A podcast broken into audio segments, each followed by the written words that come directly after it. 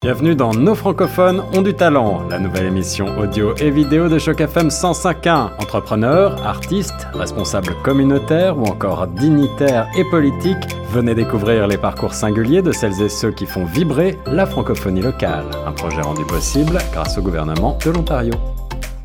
Bonjour à toutes, bonjour à tous et surtout bonjour à toi Estelle Duchamp. Et d'abord un grand merci d'avoir accepté cette invitation sur les ondes de Choc FM 105.1, une interview qui intervient dans le cadre de notre nouveau projet Nos francophones ont du talent, un projet qui, je le rappelle d'ailleurs, est rendu possible grâce au gouvernement de l'Ontario et qui met en avant toutes ces personnalités qui font briller cette communauté francophone de par leur talent et leur dévotion. Comment ça va Estelle aujourd'hui? Ça va très bien et puis un grand merci pour l'invitation. Eh ben écoute, euh, c'est moi qui te remercie parce que je suis très contente de t'avoir avec nous. Aujourd'hui, on va pouvoir retracer ton parcours, savoir un petit peu qui se cache derrière Estelle Duchon. Alors avant toute chose, Estelle, est-ce que tu pourrais te présenter pour les auditeurs de chaque FM 105.1 qui te connaissent peut-être pas encore? Bonjour à tous, Estelle Duchon. En ce moment, je suis vice-présidente au Centre francophone du Grand Toronto où je m'occupe des services de santé, de l'amélioration de la qualité et des opérations. Alors euh, ça, c'est ton parcours maintenant. Mais il me semble, vu ton accent, puisqu'on a à peu près le même, on n'a pas d'accent d'ici, comme on dit. Alors, euh, je pense que tu viens d'ailleurs. Est-ce que tu peux nous expliquer justement où tu es née et où tu as grandi, Estelle? Oui, je suis née en France et j'ai grandi à Paris. Et je suis restée en France jusqu'à 2007 à peu près avant de déménager au Canada. 2007, ah oui, ça fait déjà quand même euh, quelques années que... Ça fait un petit moment que je suis installée ici, mais comme quoi l'accent, ça reste. Ouais, non, mais il n'y a rien à faire. On ne peut pas lutter contre les accents. C'est comme quand on habite à Marseille, on peut habiter dans n'importe quelle autre région du monde, on aura toujours l'accent du sud de la France, c'est impossible. C'est ça, j'ai gardé mon accent de Paris. c'est pour ça que je disais qu'on a à peu près le même, parce que moi aussi, je viens de Paris. Alors, euh, tu me disais que tu es née à Paris, tu es née en France. Est-ce que tu te rappelles, Estelle, d'un souvenir que tu avais quand tu étais plus jeune, un, souvenir, alors ça peut être plusieurs souvenirs, hein, parce qu'en général c'est difficile d'en choisir qu'un seul spécifiquement, mais est-ce que tu as un ou plusieurs souvenirs d'enfance qui te, qui te reviennent là quand on parle de ça? Euh, je dirais dans les souvenirs d'enfance, sûrement le temps passé dans la maison de campagne. On avait une maison de campagne euh, dans le Perche, donc à une heure de Paris, à peu près une heure et demie de Paris, où j'allais souvent avec mes cousins cousines. Et notre grand bonheur était de partir dans la forêt. Euh, pour aller explorer la forêt avec ma sœur qui a juste un an de moins que moi, mon cousin et ma cousine, on a tous à peu près le même âge, de monter dans les arbres et d'aller se perdre dans la forêt pendant une heure, une heure et demie, jusqu'à ce qu'on entende la voix des parents qui nous ramenaient à la maison en criant, en cherchant où on était. Donc c'est un très bon souvenir d'enfance. Et toujours justement dans cette période un petit peu de l'enfance ou quand on est un petit peu jeune, est-ce que Estelle, tu te rappelles quel était ton rêve quand tu étais petite. Alors, il y certaines petites filles, elles se voient maîtresses, elles ont envie d'être vétérinaires, elles ont envie d'être infirmières. Donc, c'est des clichés de métier un petit peu qu'on a quand on est une petite fille. Mais est-ce que toi, tu savais exactement ce que tu voulais être quand tu étais plus jeune? Alors, bah, écoute, euh, je voulais être journaliste économiste à la radio. Ah Finalement, la boucle est bouclée. Et pourquoi alors tu voulais... Euh, c'est quoi qui t'a attiré dans ce métier? Parce que journaliste, économiste, déjà, c'est pointu. Et en plus, à la radio, tu avais choisi ton média en plus. tu vois, comme quoi, j'avais déjà une idée arrêtée. Euh, non, j'ai toujours aimé l'économie de façon générale. Suivre aussi bien la vie des entreprises que les politiques économiques des gouvernements. Je suis une fan de radio. Euh, encore aujourd'hui, j'écoute France Inter pour les Français, ils sauront de quoi je parle euh, tous les jours, je dirais à peu près. J'ai encore mes émissions que je continue à écouter régulièrement, donc je suis une grande fan de radio. Ça a toujours été mon média préféré. Et le journalisme, ça m'a toujours intéressé, quel que soit le format, radio ou écrit. Euh, ma mère se trouve être journaliste aussi. Donc j'avais comme en radio aussi ou pas du tout Non, pas du tout. Elle a travaillé bah, comme prof dans le journalisme, mais aussi pour euh, différents journaux, notamment Bayer Presse. Donc j'ai eu l'occasion de faire plusieurs stages. Ah, en fait, à l'époque, euh, avec Le Figaro, qui est un des grands journaux français, et puis avec euh, Le Pèlerin Magazine, où là c'était plus du journalisme religieux, on va dire. Oui, c'est ce que j'allais dire. Le pèlerin, c'est un peu comme la croix, les trucs un peu comme ça. C'est un peu ce genre-là, avec aussi tout un volet plus culturel et patrimoine. Ok. Et du coup, alors, tu as envie d'être journaliste. Et aujourd'hui, si on se parle, c'est pas parce que tu fais du journalisme, pas du tout. Clairement pas. Clairement pas. Du coup, comment ça se passe tes études? À quel moment tu dis, OK, moi, j'aimerais bien être journaliste, économiste en radio, pointu, pointu, pointu? Donc, logiquement, plus c'est pointu, plus c'est facile aussi de savoir ce qu'on veut faire et comment appréhender ses études. Toi, tu as choisi quelle voie scolaire eh ben, J'ai choisi l'économie Tu vois, donc quand même j'avais un peu de suite dans les idées. Donc j'ai décidé de partir en économie et j'ai fait mes études euh, à l'université de la Sorbonne en économie. Donc où je me suis spécialisée en économie publique. Donc je dirais que je suis restée assez proche de mes premiers amours pour ce qui était des politiques publiques ou de ce genre de choses. Donc j'ai plutôt continué dans l'économie euh, les discussions que j'avais à l'époque avec mes parents, parce que c'est souvent avec ses parents qu'on discute euh, de, quoi faire comme étude, c'était commence par te spécialiser, et puis si tu veux être journaliste, tu réussiras mieux en ayant une spécialité, un domaine, et puis après tu décideras à ce moment-là, si tu as toujours envie d'être journaliste, tu continueras euh, dans ton domaine, mais au moins tu auras cette base-là qui te permettra éventuellement de te réorienter. Donc c'était un peu idée à l'époque. Et puis finalement, j'ai été attrapée par euh, les politiques publiques au sens large. Euh, je travaillais avec euh, différents, d'abord dans un ministère en France, le ministère de l'économie, et puis après dans des organismes, on va dire, publics en France, ou dans des conseils régionaux, donc des municipalités. Et qu'est-ce qui t'attirait justement dans ce milieu-là, puisque du coup on s'éloignait un peu de ce rêve de micro, un peu de rêve d'antenne, on était un peu plus dans du concret, on va dire. Comment tu t'es retrouvé à avoir ce premier emploi? Pourquoi tu t'es pas dit bon, maintenant que j'ai fait cette fameuse spécialité, j'ai envie de faire du journalisme, j'y vais. Pourquoi au final tu t'es retrouvé à, à à travailler dans des ministères ou dans des organisations plutôt?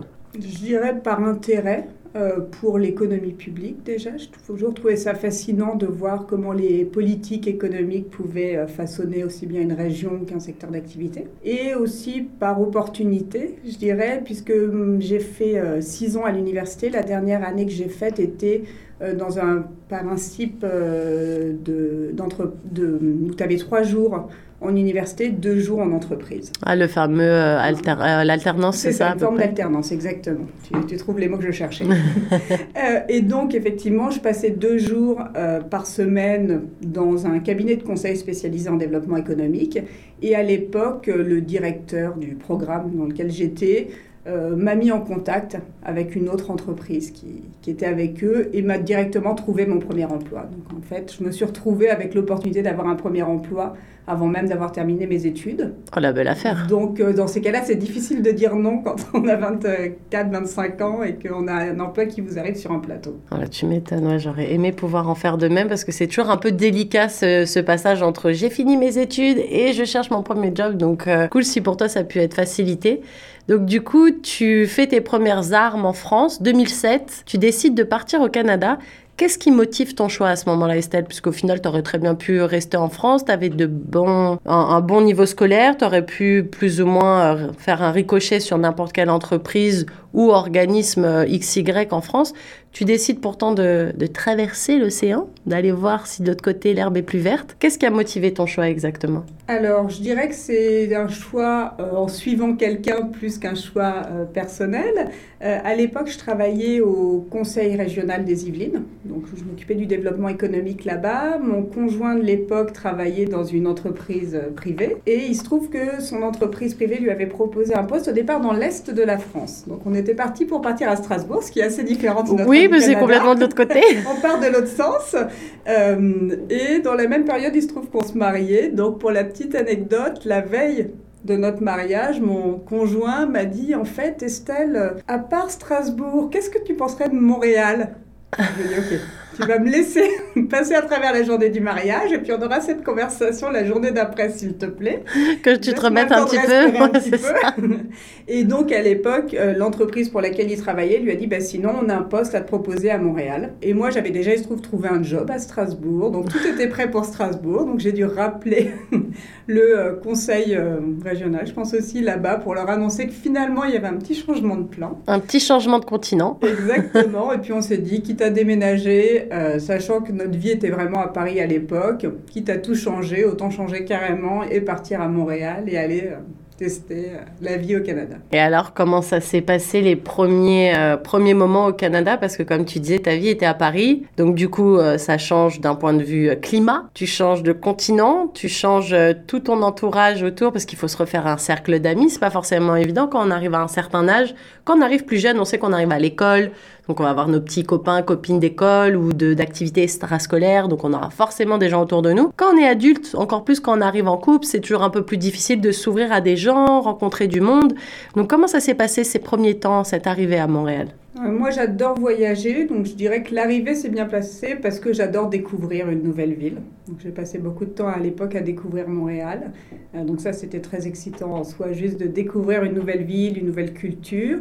On s'est rapidement fait des amis. J'ai trouvé ça assez facile de s'intégrer au Canada, que ce soit à Montréal ou à Toronto. Ça n'a jamais vraiment été un défi de rencontrer des nouvelles personnes. Euh, le gros changement, c'était que j'ai eu mon premier enfant en même temps, parce que quitte à tout changer, je suis aussi partie enceinte, sinon c'était pas drôle. Ah oui, euh, donc, tu es partie enceinte à Montréal. Oh là là. Exactement. Donc, et en n'ayant jamais vu Montréal, parce qu'on a pris la décision de partir en avion sans avoir jamais même vu Montréal. Donc, c'était vraiment la surprise à la sortie de l'avion. On arrivait pour s'installer. Quelle période de l'année vous êtes arrivé On est arrivé au mois d'octobre. Donc, ça va encore? Ça va encore. On n'est pas arrivé en pleine tempête de neige. Ouais, déjà ça. ce que j'allais dire, parce que sortie d'avion, pleine tempête de neige, euh, un mètre partout, ça fait bizarre. Je pense au début, tu vas dire, oh, ah, bah il y en a autant que ça au final. Ouais. Mais finalement, Montréal est quand même une ville très européenne. Donc, j'ai pas trouvé ça très difficile euh, en termes de choc culturel.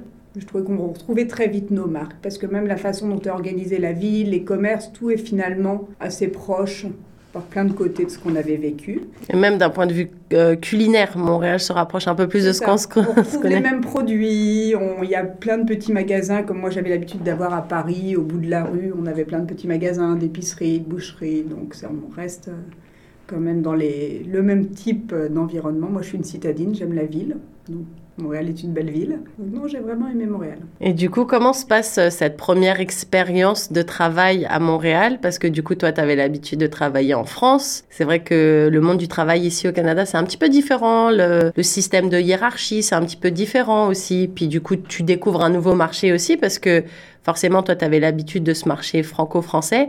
Comment ça se passe au début, euh, justement, cette adaptation dans ton nouveau travail? J'ai cherché un emploi, je voulais rester dans le même domaine. Donc, j'ai cherché dans le domaine du développement économique de la même façon.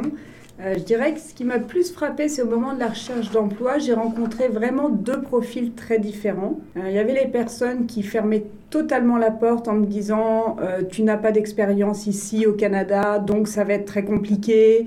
Euh, parce que tu connais pas justement nécessairement les entreprises ou même euh, les principaux acteurs du développement économique. Et puis, il y avait les autres personnes qui au contraire me disaient ah, c'est fantastique, tu vas pouvoir nous partager comment ça se passait en France puisque c'était le même domaine, on va pouvoir apprendre de ton expérience française, découvrir d'autres façons de faire et qui étaient au contraire très très partants. Puis c'était très flagrant dans la période des entretiens à quel point il y a une différence suivant l'ouverture des gens.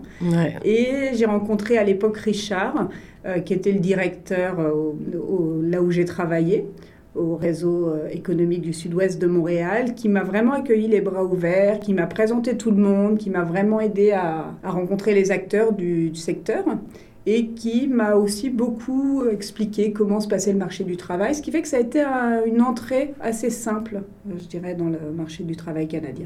Et du coup, cette expérience du coup euh, au regroupement économique et social du sud-ouest de Montréal, c'est un poste que tu as occupé pendant à peu près un an, il me semble. Et, euh, et ensuite, est-ce que c'est à ce moment-là où tu pars à Toronto ou tu as une autre expérience professionnelle à, à Montréal? Non, c'est à ce moment-là. Euh, la même entreprise qui nous avait fait venir à Montréal nous a proposé de partir à Toronto. Et à l'époque, on a beaucoup hésité parce que moi j'aimais beaucoup mon job au réseau. C'était vraiment un milieu de travail que j'aimais. Mais en même temps, on s'est dit, bah, quitte à être au Canada, c'est une belle opportunité d'aller découvrir une autre ville. Et puis aussi, le fait que ça soit une ville anglophone, ça nous attirait parce qu'on s'est dit que c'était une belle opportunité aussi d'améliorer notre anglais, de travailler dans un autre environnement. Donc on s'est dit, bon, on y va. Donc du coup, c'est euh, c'est à ce moment où tu dis, allez hop, on fait les valises d'une nouvelle fois, on arrive à Toronto. Pareil, Toronto, vous aviez pas regardé forcément à quoi ça ressemblait. Est-ce que comme Montréal, vous êtes arrivé un petit peu euh, en mode, euh. allez hop, une nouvelle aventure, on se pose pas trop de questions?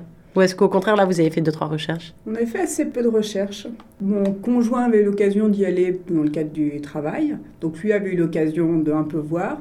Mais même la recherche de la maison à l'époque s'est fait, ben, lui à Toronto, moi en, en FaceTime, ce genre de choses, juste pour regarder les maisons et puis se mettre d'accord et la choisir.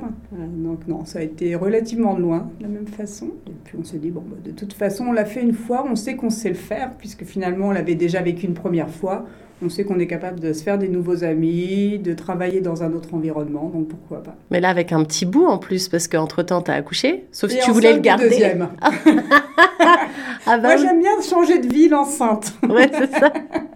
nouveau départ, nouveau bébé, nouveau tout, en fait, c'est ça Exactement. Ok, et du coup, là, tu arrives à Toronto et tu travailles pour Entité 4, il me semble, c'est à ce moment-là? Alors, j'ai fait quelques jobs avant l'Entité 4. Euh, j'ai commencé, alors ça, j'ai trouvé ça. Donc, l'arrivée sur le milieu du travail à Toronto, la différence, c'est qu'il y avait l'anglais. Ouais, et d'ailleurs, comment il était ton niveau d'anglais euh, à ce moment-là? Écoute, euh, tu es française, tu as fait tes études en France, tu une idée Ouais, non, pareil. comme beaucoup de Français, on a souvent un niveau grammatical qui est assez bon, parce qu'en France, on vous inculque beaucoup ça, la grammaire, mais clairement un blocage sur le fait de parler parce qu'on parle très peu finalement dans les cours euh, d'anglais en France, en tout cas à l'époque. Ce qui fait que je pense que les, on a tendance, en tout cas sans vouloir faire de généralité, à être souvent un peu bloqué. bah, moi, je me rappelle que j'étais la bilingue. Quand je faisais du journalisme à Paris, j'étais la bilingue. Donc on m'envoyait sur toutes les interviews internationales en disant Nathalie, elle est bilingue. Donc je suis arrivée pleine de confiance ici. Moi, je me suis dit, oh, hmm, facile. Pas du tout. J'avais un anglais de Netflix en fait. J'avais un anglais que quand ça passe à la télé, yes, yes, yes. Quand c'est à moi de parler, non, non, non, non, non, non, en fait, pas du tout. Et je tremblais, je, ah, j'étais pas bien. Je me disais, mais c'est pas possible. Pourquoi avant, à Paris, j'étais bilingue? Oui, parce qu'en fait, j'étais bilingue à Paris. Quand c'est OK si tu parles un anglais bof bof, puisque tu fais quand même l'effort de le faire, alors qu'ici, c'est l'inverse. Si tu parles un français bof bof à Toronto, on va pas t'en vouloir. Par contre, si ton anglais, il est pas terrible, c'était... Euh... Donc ouais, non, je comprends, c'est un petit peu bah ça. Donc ton anglais était probablement meilleur que le mien. parce que moi j'avais eu assez peu, mis à part l'université, l'occasion de le pratiquer. Euh, mais bon, je me suis euh, lancée et j'ai cherché un premier job justement dans un milieu anglophone parce que je voulais rapidement être en immersion. Donc je me suis occupée des services en français pour euh, l'hôpital William Osler dans la région de Brampton. Mais comme j'étais la seule à parler français, sans doute pas de l'hôpital, on était quelques-uns, mais en tout cas du plancher, ce qui fait que ça m'a obligée tout de suite à euh, communiquer et à me jeter à l'eau. Parce que je pense que le plus dur, comme pour tout euh, nouvel arrivant, c'est de se jeter à l'eau, de se mettre à parler, puis finalement le reste arrive. Euh, ouais, et puis surtout ne pas se dire oh, de toute façon, je suis nulle, ils vont pas me comprendre. Parce que je pense que quand on a réellement envie de communiquer avec des gens, on peut toujours s'appuyer sur euh, des petites mimiques physiques ou moi j'étais la pro du mime au début. j'étais tellement pas sûre de ce que je disais que je me rappelle dans mon premier job que j'avais ici, c'était dans une banque et tous les ans ils donnaient des awards, alors l'award de la personne la plus sympa, l'award de peu importe. Et moi j'avais eu le award de la grande actrice parce que je mimais tout parce que je savais pas tout dire puis en plus il y avait des termes bancaires que c'était super dur à retrouver et tout. Alors avec mes petits doigts, avec mon corps, mon grand corps là, j'essayais de, de mimer tout ça. Donc voilà, chaque chacun euh, beaucoup par définition. Tu vois, essayer de définir le mot jusqu'à ce qu'ils arrivent à comprendre de quoi je parlais. Mais du coup, j'ai pu assez rapidement me sentir beaucoup plus à l'aise en anglais, ce qui était super. Et puis après, j'ai assez vite changé de job. Je suis passée chez Nexus Santé dans le domaine de la promotion de la santé avant l'entité 4. Et justement, alors, euh, à quel moment tu as eu ce déclic pour basculer un peu dans la santé? Parce que quand, ce que tu faisais en France au Conseil euh, des Yvelines, c'était pas forcément axé que sur la santé, c'était un peu plus général, j'ai l'impression. Et là, depuis un certain moment, entre... Euh, l'hôpital, Nexus, Entité 4, après maintenant le centre francophone où tu es spécialisé justement dans tout ce qui va être santé, relatif à la santé mentale et tout ça, à quel moment tu as eu le déclic à te dire Ah, mais en fait, tout ce qui est attrait à la santé, euh, bah, ça me parle plutôt pas mal en fait? Pas sûr qu'il y ait eu un déclic. Je pense que dans tous les cas, tout ce qui a à voir avec euh, les politiques publiques m'intéresse. Donc je dirais que j'ai atterri dans la santé comme j'aurais pu travailler dans un autre domaine justement des politiques publiques. Moi, ce qui me fascine, c'est de de voir comment est-ce qu'on peut améliorer la qualité de vie des gens euh, à travers des politiques publiques, quelles qu'elles soient. Donc je dirais que pour moi, la santé, c'était assez naturel. Ça aurait pu être un autre, un domaine euh, de gouvernemental public, je dirais. Donc c'est un peu pour ça que j'ai atterri là. Et puis c'est vrai que dans la santé, ce qui est très intéressant, c'est qu'on voit tout de suite l'impact qu'on a. C'est absolument fondamental dans la vie de quelqu'un, la santé, donc on peut faire une différence je trouve que c'est vraiment agréable de travailler dans un domaine où on sait qu'on fait une différence. Et justement, qu'est-ce qui t'a emballé après pour euh, atterrir chez euh, Entité 4 Parce que tu es resté quand même assez longtemps. Et je me demandais, voilà, qu'est-ce qui t'a motivé d'abord pour arriver chez Entité 4 et puis après, qu'est-ce qui t'a motivé surtout pour y rester? Parce que c'est deux choses différentes en général. Qu'est-ce qui m'a motivé euh, J'avais un poste de directrice générale à l'entité 4. Alors c'est sûr que ça m'intéressait d'être capable vraiment de, euh, de faire grandir un organisme, de lui de l'aider à trouver son mandat, travailler avec le conseil d'administration, travailler avec une équipe. Ça, ça m'intéressait vraiment. dans un domaine qui me plaisait. Donc c'est ça qui m'a amené là. À l'époque, j'ai été contactée par la, personne qui faisait les recherches de candidats pour ce poste-là. Et puis quand on a parlé, j'ai dit, ouais, tout à fait, c'est quelque chose que j'aimerais faire.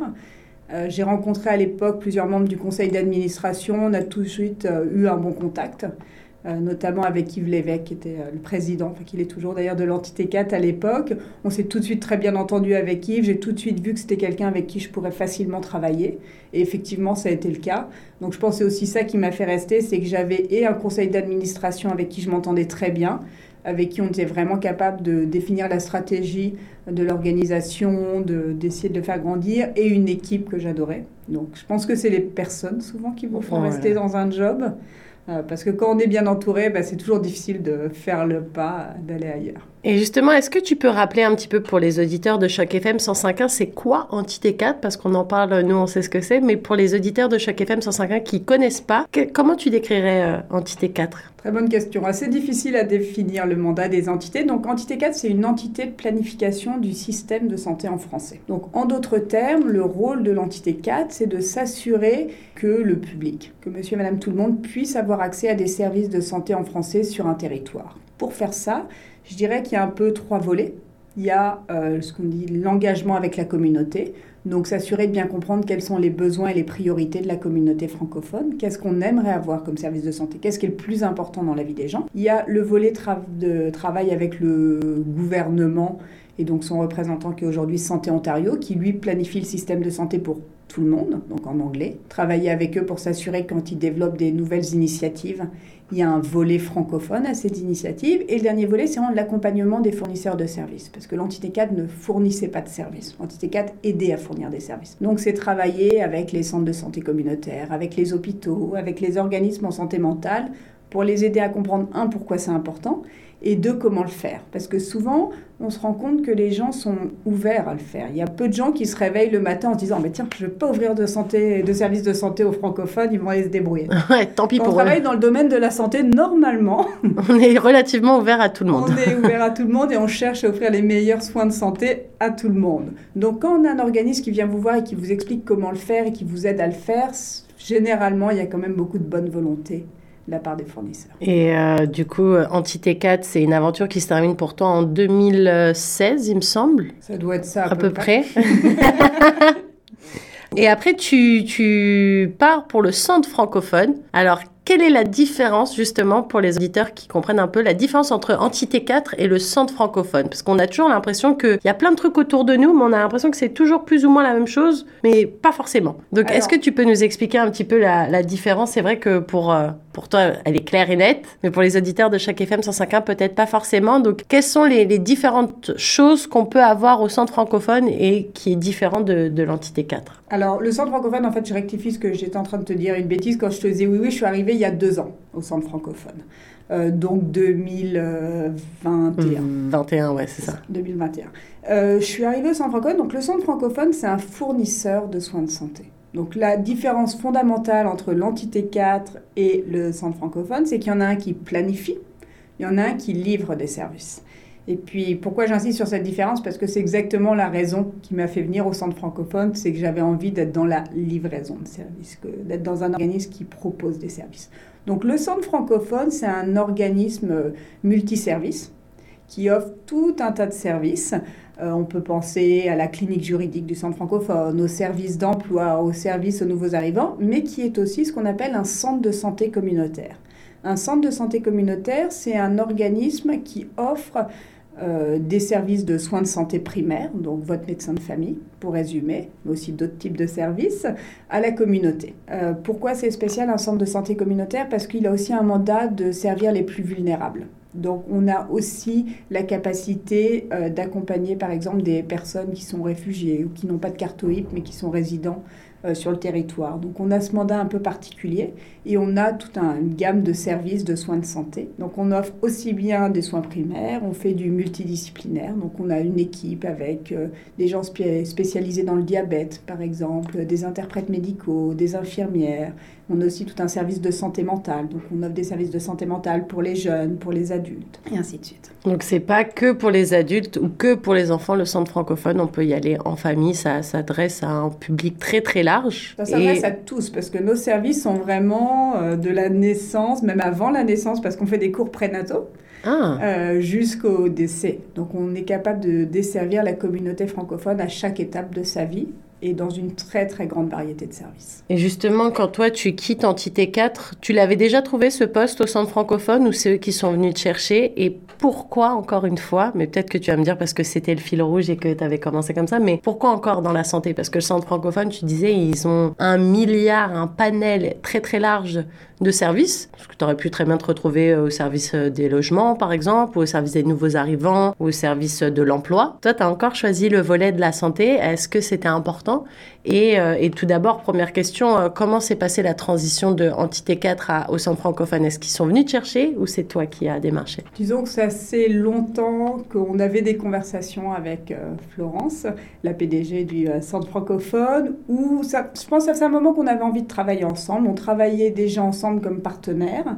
Ce qui fait que quand elle a créé à l'époque un poste de directeur ou directrice des services de santé, euh, c'était assez naturel pour moi d'en parler avec elle et puis euh, le comité de recrutement, parce que ça faisait longtemps qu'on avait envie de travailler ensemble. Donc je crois, je crois beaucoup aux rencontres, donc je dirais que c'était une belle rencontre.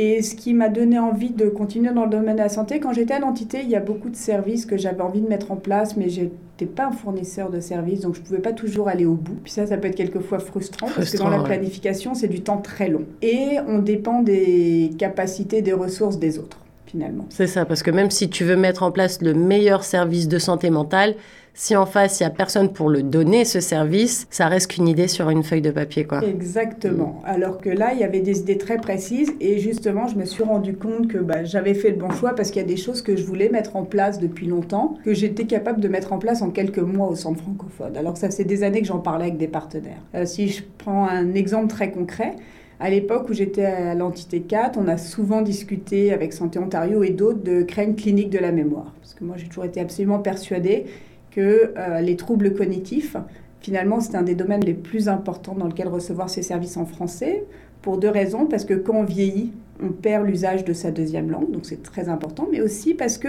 euh, les maladies cognitives progressent différemment dans les deux langues. Donc en fait, on va ah ouais, ça, une progression différente en anglais et en français, par exemple, si on perd parle ces deux langues-là.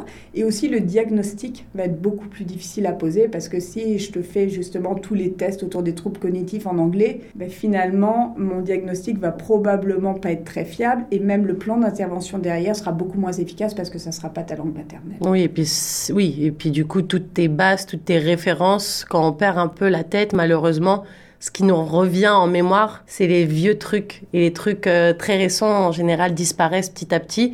Si l'anglais, pour le coup, c'est la deuxième langue, c'est celle qui disparaît en premier, je pense. Exactement. C'est pour ça que c'est très important d'accompagner ces personnes-là dans leur langue maternelle. Donc ça fait très longtemps pour moi, c'était un projet qui était important. Et quand je suis arrivée au centre francophone, j'ai eu l'occasion d'en parler avec deux médecins euh, super chez nous, le docteur Mora et le docteur Roger, qui travaillent beaucoup avec les personnes âgées et qui m'ont immédiatement dit oh, écoute Estelle, oui, complètement, ça fait longtemps moi aussi que ça m'intéresse ce domaine-là, on y va. Et puis on a monté une équipe chez nous avec des infirmières. Donc on a fait former deux médecins, deux infirmières et des, une thérapeute et une intervenante sociale pour être capable de démarrer justement euh, des services de clinique de la mémoire. Donc aujourd'hui pour nos patients, quand un médecin identifie euh, qu'il a un client qu'un membre de sa famille identifie qu'il y a un des patients qui, a une inquiétude, il y a quelque chose qui se passe au niveau cognitif ou de la mémoire, ben là on est capable d'organiser ça avec du personnel qui est formé, de développer un plan d'intervention, d'avoir un diagnostic. Donc ça, c'est très, c'est vraiment,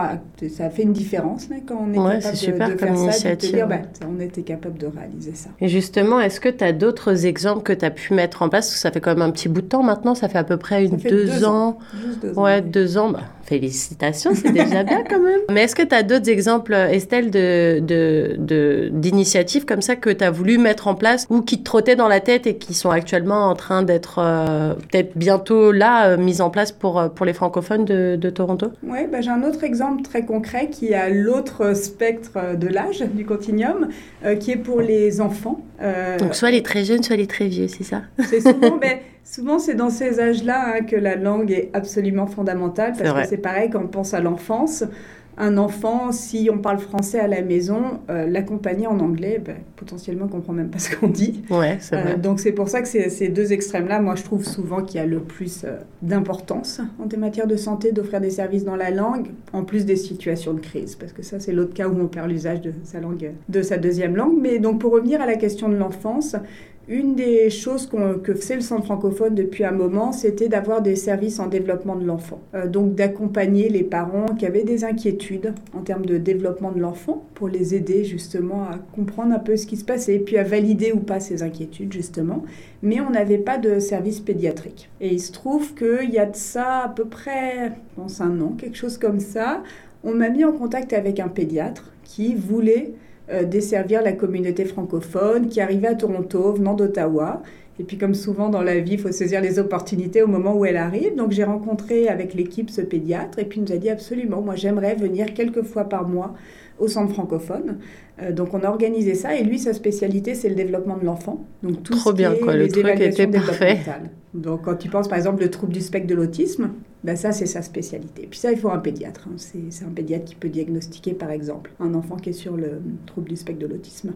Donc ça c'était pareil de la même façon on a pu tisser ce continuum là. Donc maintenant quand l'équipe de la petite enfance rencontre une famille, il l'accompagne, il y a un peu plus d'inquiétude. Les parents ont besoin de rencontrer quelqu'un pour justement faire une évaluation. Ben là on est capable de les référer vers notre pédiatre. Le pédiatre d'avoir une conversation avec la famille. Mais ce qui est fantastique c'est que la conversation et toute cette évaluation a lieu avec les intervenants qui connaissent déjà la famille. Donc pour un enfant, ça fait peut-être des mois, quelquefois des années, qui joue avec cet intervenant, qui participe à tes activités. Ouais, donc ça fait pas peur. Ça fait pas peur. Et puis on se retrouve dans une même salle, et puis là, le pédiatre, il dit, continuez. Puis il observe, il pose des questions euh, aux parents, euh, à l'enfant, il veut observer ce qui se passe, mais l'enfant est dans un bon élément parce qu'il connaît les Et puis il n'est pas dans un endroit où il se sent regardé, observé, stressé au final. Même pour les parents, c'est des personnes avec qui ils ont déjà un contact, il y a déjà un rapport de confiance. Euh, donc ça, ça fait toute une différence. Et puis donc ça, ça fait un moment déjà qu'on a commencé à le faire. Et puis dernièrement, on se disait, pour les familles où il faut plus d'accompagnement parce qu'il se trouve que l'enfant, il y a un vrai besoin d'accompagnement en termes de développement de l'enfant. Il y a eu un diagnostic ou pas, mais en tout cas, on sait qu'il y a besoin d'aider euh, la famille.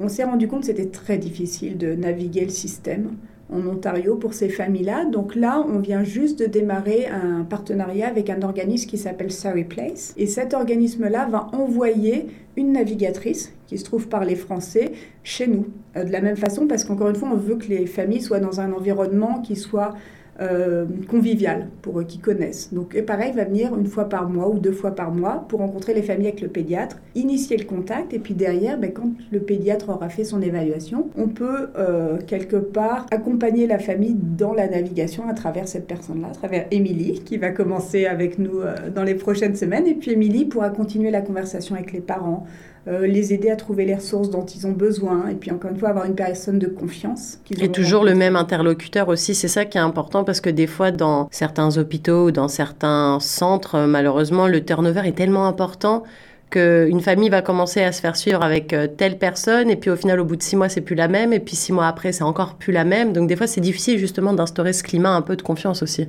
Hum. Tout à fait. Donc c'est pour ça que pour nous, c'était important de faire ça au centre pour les familles, qu'elles sachent que c'est un environnement, elles ont confiance, elles savent qui elles rencontrent. Et puis elles n'ont pas besoin de répéter la même histoire 50 fois non plus, parce que tout est documenté au fur et à mesure avec le consentement, bien sûr. Mais donc toute l'équipe de soins a accès à cette information avec le consentement des parents, ce qui permet que ben, tout le plan d'intervention se fasse en connaissance de cause et d'éviter que la famille doive courir à un rendez-vous à droite, à un rendez-vous à gauche, parler à une, personne différente, réexpliquer ce qu'elle a expliqué la veille, et ainsi de suite. Et du coup, toi, ça fait deux ans, donc on le disait que tu es euh, au centre francophone, donc tu étais là-bas pendant la pandémie aussi, super pandémie. Est-ce que justement tu as remarqué qu'il y avait des nouveaux besoins qui avaient euh, plus ou moins émergé durant la pandémie, des besoins euh, Peut-être plus en santé mentale, peut-être parce que c'est vrai que cette période a été très compliquée. Les personnes qui étaient seules et qui avaient déjà des petits soucis, des petites fragilités d'un point de vue santé mentale, se sont retrouvées seules, sans voir personne, sans même la possibilité de, de voir leurs amis, leurs familles, leurs proches. On était tous très enfermés. Même d'un point de vue culture, c'était très compliqué. Du coup, là, je me demandais si avec la pandémie, toi qui es arrivé pile au bon moment, pour le coup, euh, je me demandais si, voilà, si des nouveaux, peut-être, euh, besoins avaient plus ou moins émergé et en quoi ça avait été le plus euh, remarqué. Alors oui, tu as raison, je suis arrivée en pleine pandémie, puisqu'une semaine après, j'étais à quatre pattes en train de mesurer la distance entre deux tables pour monter une clinique de vaccination. Donc l'entrée en matière a été assez rapide, je dirais. mais pour répondre à ta question sur l'émergence des besoins, en termes de besoins, je dirais que moi, ce que j'ai le plus observé, ce qui me frappe le plus, c'est les besoins en intervention sociale. Donc santé mentale, oui, mais encore plus que ça, l'intervention sociale. Beaucoup de vulnérabilité euh, chez nos communautés en ce moment.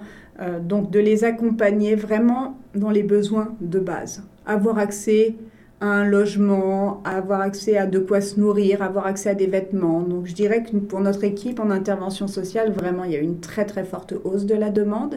Et puis, ben, c'est sûr que c'est pas facile pour les équipes parce que d'être confronté à la vulnérabilité et de pouvoir aider, mais pas toujours autant que ce qu'on aimerait, euh, les gens au quotidien, c'est difficile. On parle beaucoup de la fatigue de compassion.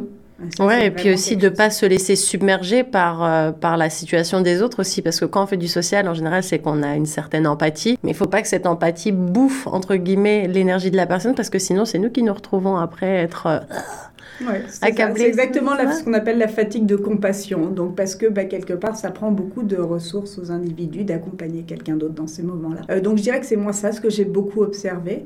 Euh, santé mentale de façon générale, oui, définitivement. Euh, je pense qu'on est encore en train de voir les, conséquences. Je pense chez les enfants, ben, mine de rien, pendant toute une période, ils ont été sortis du milieu scolaire classique. Donc là, c'est l'année où ils sont revenus à l'école, où les professeurs, les intervenants en milieu scolaire ont pu observer justement s'il y avait des problématiques et puis un besoin d'accompagnement. Donc je pense qu'on va continuer à observer au fur et à mesure les conséquences de la pandémie chez nos jeunes, chez nos enfants, euh, puis chez les adultes bien sûr, où il y a peut-être moins de lien social. L'autre chose que ça a changé, c'est euh, notre façon d'accéder aux services. C'est ce qu'on n'imaginait pas faire virtuellement hier. Aujourd'hui, c'est plus une question. Donc je pense qu'un des défis dans le médical, c'est de trouver le juste balancement dans tout ça, parce qu'il n'empêche qu'un vaccin, c'est compliqué par Zoom. ouais. Euh, mais tu serais surprise, comme quelquefois nos, intervenants ou nos médecins sont obligés de convaincre leurs euh, patients aujourd'hui de venir. Parce que bah, les gens disent non, non, on va faire ça au téléphone. Non, non, non, là j'ai besoin de vous voir. j'ai besoin pour le diagnostic de vous avoir en face de moi, de faire tel ou tel euh, test. Parce que les gens ont perdu aussi maintenant un petit peu cette, ce truc de il faut se rendre au rendez-vous. Parce que vu qu'on a pris l'habitude que tout soit plus ou moins en Zoom, en Google Meet, en peu importe la plateforme, mais toujours de façon, de façon digitale, qu'on a perdu ce truc de se dire ah ben on va serrer la main, on va se dire bonjour en vrai, on va se voir en fait. C'est ça le truc. C'est ça. Donc je pense que c'est aussi notre rôle comme organisme d'aider les gens aussi à retrouver cette balance parce que c'est pas toujours. Quelquefois le virtuel c'est incroyable, ça permet de desservir des gens qu'on serait incapable de desservir. Je pense à la santé mentale. Moi, je vois la différence aujourd'hui, nos jeunes, bah, souvent ils disent non, non, je veux faire le premier rendez-vous en personne, mais la suite, c'est en virtuel.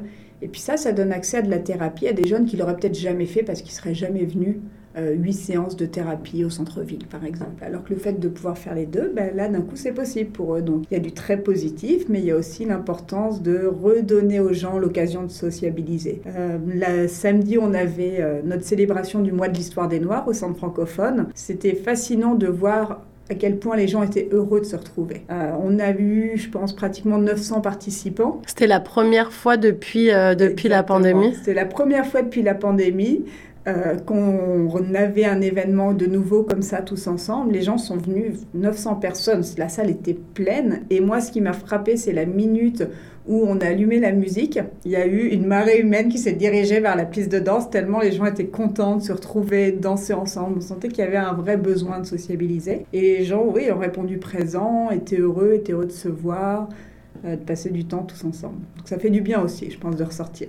Bah justement, ouais, ça doit faire du bien. Puis d'un point de vue, je reste toujours dans ce truc de santé mentale, ça doit faire du bien aussi de, pour les gens qui ont eu euh, que des contacts digitaux avec plein plein de gens, de voir les gens en vrai. Parce que ça change, ça change les relations aussi. Parce que de fait d'être tout le temps, tout le temps sur des réseaux sociaux, de pas pouvoir croiser, je trouve que limite les relations, elles ont un peu évolué La plupart des gens ont tellement maintenant l'habitude de se voir via un écran que quand on se voit en vrai, on sait jamais.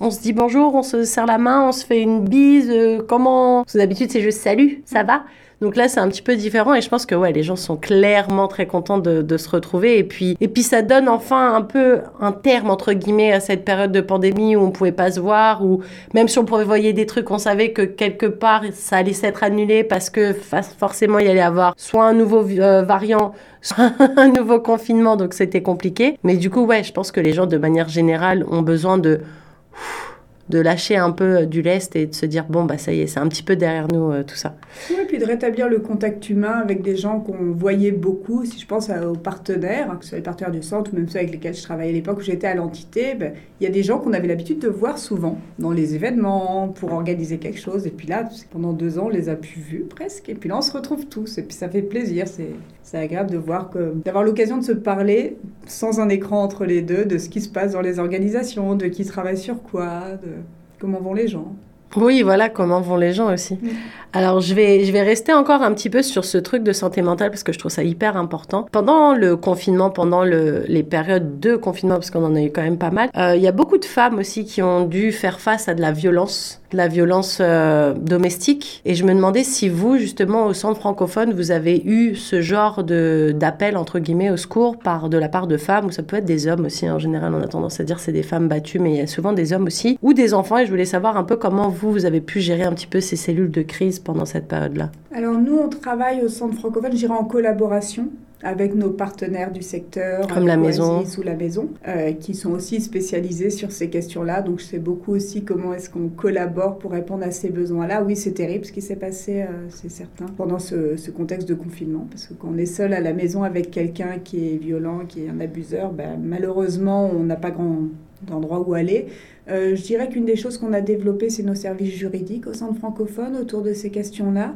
Et puis après, c'est vraiment travailler en collaboration avec nos partenaires pour répondre euh, au cas individuel et, et s'assurer que euh, ces personnes-là puissent avoir le soutien dont elles ont besoin. Est-ce que vous avez vu un petit peu de la, une demande, une certaine demande qui a été plus croissante justement dans cette, euh, durant cette période? Est-ce qu'il y a plus de gens, même si vous après vous étiez euh, en mesure de pouvoir soit les rediriger vers la maison, soit la- les rediriger vers Oasis, mais est-ce que vous avez vu une certaine euh, augmentation de cette demande, qu'elle soit de la, de la part des femmes ou des enfants ou, ou des hommes? Alors moi, de là où je suis, je voudrais pas donner des chiffres que j'ai Ouais. pas, parce que j'aime pas, même si on le lit beaucoup, qu'on l'entend beaucoup, je suis pas en mesure de confirmer que c'est quelque chose que j'ai observé dans mes services, Ouais. plus à cause des services dont je m'occupe. Mais oui, certainement, de, de ce qu'on entend, de ce qu'on observe.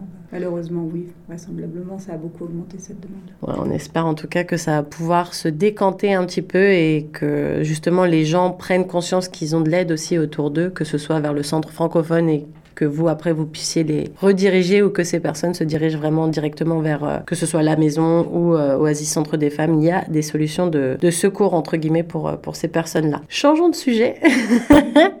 du coup, je me disais qu'il y a pas mal de choses que tu as pu mettre en place depuis que tu es au centre francophone. C'est quoi les, les batailles de 2023, sur quoi tu travailles en ce moment? Quels sont les, grands projets que le Centre francophone voudrait mettre, euh, voudrait mettre euh, à disposition avant la fin de l'année 2023 Mais dans les services euh, dont je m'occupe plus directement, je te dirais qu'il y a deux choses vraiment que j'aimerais développer pendant l'année à venir. C'est d'une part toute la question de la navigation du système de santé.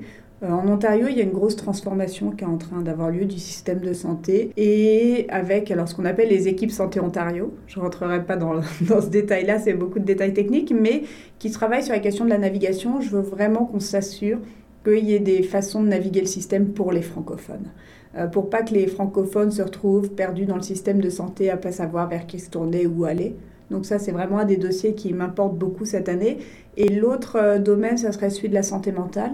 Aujourd'hui, on offre des services de santé mentale essentiellement à Toronto ou en virtuel ailleurs, mais on aimerait vraiment être capable de se rapprocher des communautés pour être capable d'amener des services de santé mentale dans d'autres régions, comme la région de Peel par exemple. Donc ça, c'est un des dossiers qui va vraiment m'intéresser cette année. Alors, quand on écoute un petit peu ton, ton parcours de vie, Estelle, j'ai l'impression que tout s'est bien embriqué. Tout est plutôt été fluide et facile, mais il n'y a rien de toujours facile. On met toujours une belle photo, mais on regarde pas les détails derrière. Moi, je me demandais, Estelle, est-ce que au cours de, de ta venue plus ici, de, du fait que tu te sois installée au Canada, est-ce qu'à un moment donné, il y a eu un bâton dans les roues, un moment un peu plus difficile où tu t'es dit, ah, au final, cette aventure canadienne, ça risque d'être un petit peu plus compliqué. Alors, ça pouvait être quand tu arrives à Montréal, ça pouvait être quand tu es arrivé euh, à Toronto, ça pouvait être pendant la période de pandémie, puisque toi, c'est pile le moment où tu as pris ton, ton job au Centre Franco. Mais justement, voilà, je me demandais si à un moment donné, il y a eu un moment un peu plus difficile où tu t'es dit, ah,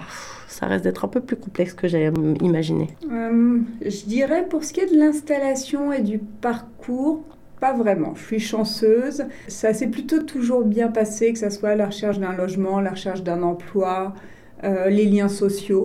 Euh, j'ai toujours eu beaucoup de chance euh, dans ce parcours-là. Donc non, ça, a été assez facile. Je dirais que le moment le plus compliqué, c'est d'être loin de la famille de façon générale. Je pense que c'est quelque chose qui est difficile pour toute personne qui vit loin de sa famille. Donc moi, toute ma famille est en France. Et notamment quand il y a des événements plus difficiles qui se passent. Moi, ma maman a eu un cancer pendant que j'étais ici. Ça, c'est le genre de moment où on se dit, ah, ça c'est dur, je suis pas là, je suis à distance. Euh, comment je fais pour quand même soutenir la famille sans être là au quotidien? euh, donc je dirais que c'est plus ces, aspects-là j'ai trouvé difficiles. Pas tellement s'organiser, euh, trouver un job, ce genre de choses, ça allait, ça s'est plutôt bien passé. Et euh, parce que cette interview arrive déjà à, sa fin, ça passe vite quand on s'amuse, hein, c'est dingue. Si tu pouvais donner un conseil aux auditeurs de Choc FM 105.1 qui nous écoutent, qui ont peut-être besoin d'aide, mais qui savent pas trop comment les retrouver, qui savaient même pas que ça existait, le centre francophone, qui sont un petit peu perdus là-dedans. Puis en général, quand on va pas très bien, on a tendance à se à se dire, bah, de toute façon, il n'y a jamais rien pour moi, je suis pas bien, je suis tout seul, je suis dans mon trou. Bref, si tu pouvais éclairer la lanterne de, personnes qui sont, voilà, pas au top en ce moment, qui ont besoin d'aide, que ce soit d'un point de vue santé ou santé mentale, est-ce que, voilà, tu pourrais redonner un petit peu les informations, comment on retrouve le centre francophone et puis, euh, et puis booster les gens, parce que toi, tu as une bonne énergie, Estelle.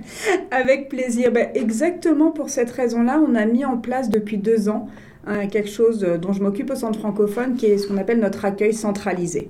Donc pour éviter aux gens d'avoir besoin d'aller répéter la même histoire, demander des services à cinq endroits différents, sur notre site web, c'est probablement la façon la plus simple aujourd'hui pour les gens, il y a euh, un accueil centralisé. Donc vous cliquez sur demander votre service et ce qui est bien c'est que vous rentrez votre information une seule fois et vous cliquez sur tous les services dont vous avez besoin. Ce qui se passe à partir de là, c'est qu'il y a deux cas de figure. Il y a des personnes qui ont juste besoin euh, d'un ou deux services, mais pas de, pas de grosses problématiques. Donc dans ces cas-là, quelqu'un du service en question, par exemple santé mentale ou autre, va directement vous contacter pour prendre un premier rendez-vous et vous accompagner. Mais ce qu'on fait aussi, c'est quelqu'un qui va avoir besoin de beaucoup de services, un nouveau arrivant, il cherche un logement, il cherche un emploi, il a besoin d'un médecin. On voit dans la liste là qu'il a besoin. Mais là, on va avoir une seule personne qui va faire ce qu'on appelle nous une évaluation holistique. Donc, il va prendre son téléphone, qui va s'asseoir avec vous, qui dire on respire, expliquez-moi. Expliquez-moi ce qui se passe. Et puis, de cette façon-là, va vous aider à prioriser et va s'occuper de vous faire naviguer nos différents services et de s'assurer que vous soyez connecté avec les différents services pour éviter qu'il y ait 10 services en même temps qui vous appellent et vous demandent un rendez-vous. Donc, il va vous aider à naviguer ça. Donc, ça, je pense que ce service-là, c'est exactement la situation dont tu parlais. Quelqu'un qui est un peu perdu, qui ne sait pas trop, ben, remplissez juste un petit formulaire et puis laissez-nous la charge derrière de vous contacter puis d'organiser les choses avec vous. Et ça, c'est sur le site du Centre francophone. Centrefranco.org. Centrefranco.org. Et il me semble que vous avez des locaux aussi. Il y en a un qui est dans le centre-ville. Si on a envie de vous rendre une petite visite, est-ce que tu peux nous donner les infos pratiques? Euh, Alors, on est au 555 Richmond West. Euh, ça, c'est pour notre site du centre-ville, mais après, on est aussi localisé, toutes les adresses sont sur notre site web. Aujourd'hui, on a neuf sites, en fait, au total, au centre francophone. Donc, on est à Scarborough, on est dans North York, on est euh, dans Mississauga, on est à l'aéroport Pearson, euh, et puis on est en train d'ouvrir des nouveaux points de service dans la région de York pour la petite enfance. Donc je dirais qu'il y a plein d'endroits où nous rencontrer suivant les services que vous cherchez. Eh bien, écoute, euh, merci beaucoup Estelle pour ce bel entretien. C'était un vrai plaisir d'avoir pu revenir un petit peu sur ton parcours et puis prendre un petit peu toutes ces informations qui sont hyper utiles pour tout le monde. Et en général, on s'en rend compte quand on en a besoin. Donc c'est toujours bien d'en parler pour que les gens, le jour où ils ont besoin justement d'aller voir un docteur ou avoir besoin de X, Y service en français est bien servi en français, justement, avec des gens qui prennent ça à cœur. Et ben, c'est bien d'avoir toutes les informations. Donc, merci beaucoup, Estelle, d'avoir été euh, mon invitée aujourd'hui. C'était Nathalie Salmeron dans Nos francophones ont du talent, un projet qui, je le rappelle, est rendu possible grâce au gouvernement de l'Ontario. Un gros merci à toi, Estelle Duchamp, et à très bientôt. Merci beaucoup.